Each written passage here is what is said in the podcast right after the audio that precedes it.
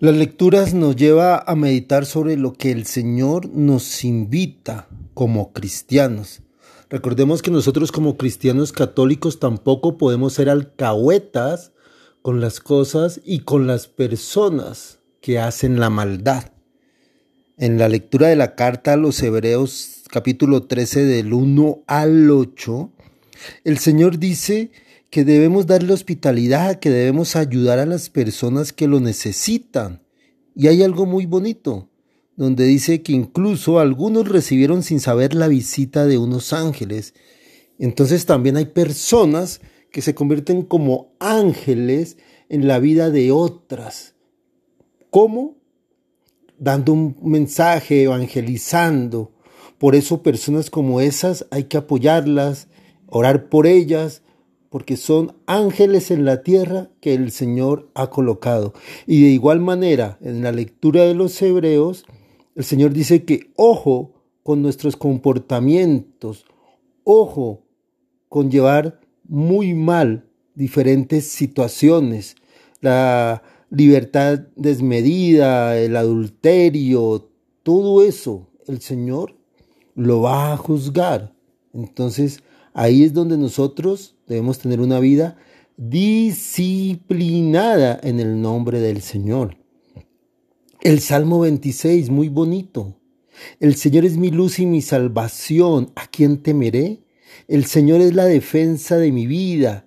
¿Quién me hará temblar? El Salmo 26 nos invita a no tener miedo, no tener miedo, siempre esperar que el Señor sea la guía de nuestra vida. Así debe ser.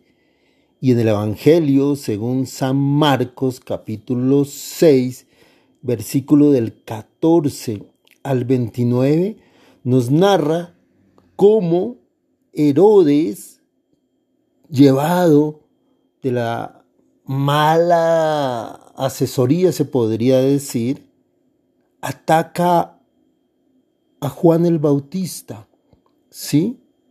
Sabiendo que Juan el Bautista lo estuvo corrigiendo.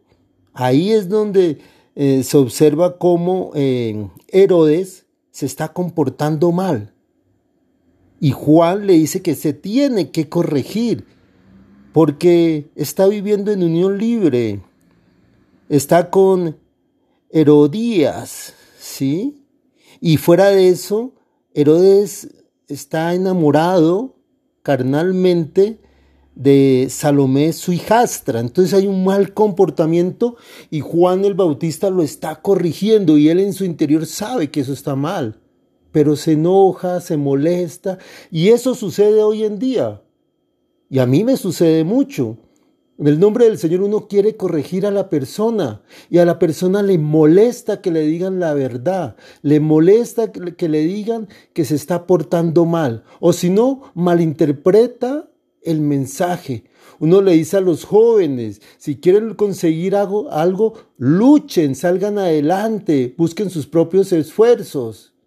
Y uno regaña a los chicos y los chicos se enojan porque se están corrigiendo y los papás se vuelven alcahuetas con los hijos.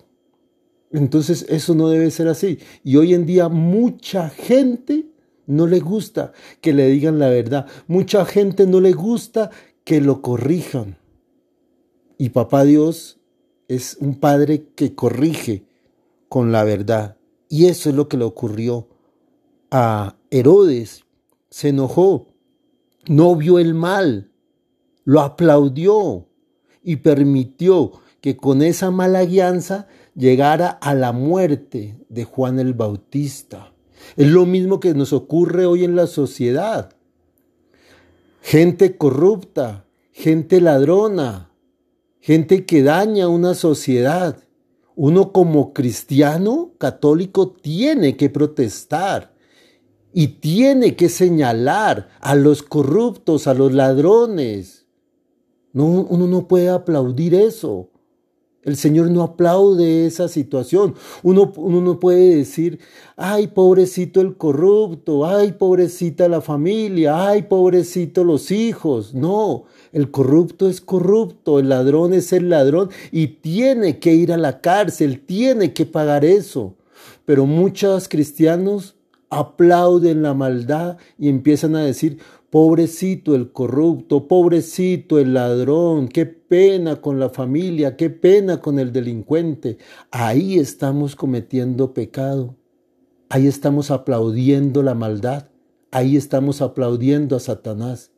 Uno tiene que decir, que el castigo terrenal llegue a esa persona, porque esa persona con su corrupción, con su maldad, ha matado a mucha gente, ha herido a mucha gente, está dañando la sociedad.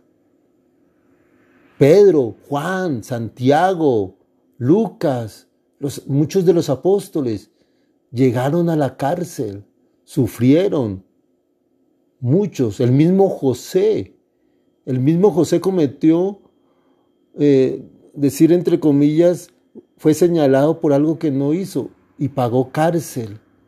¿Sí? Ahora nosotros vamos a aplaudir a una persona que no tenga cárcel. Todos los delincuentes, delincuentes de cuello blanco, delincuentes, digamos, de sociedad pobre, todos tienen que pagar todos tienen que llegar a la cárcel. No podemos aplaudir eso. Y hoy en el Evangelio, según San Marcos capítulo 6 del 14 al 29, eso nos está diciendo el Señor. Ojo con aplaudir la maldad. Ojo con dejarnos llevar por la maldad y no dejarnos corregir en el camino.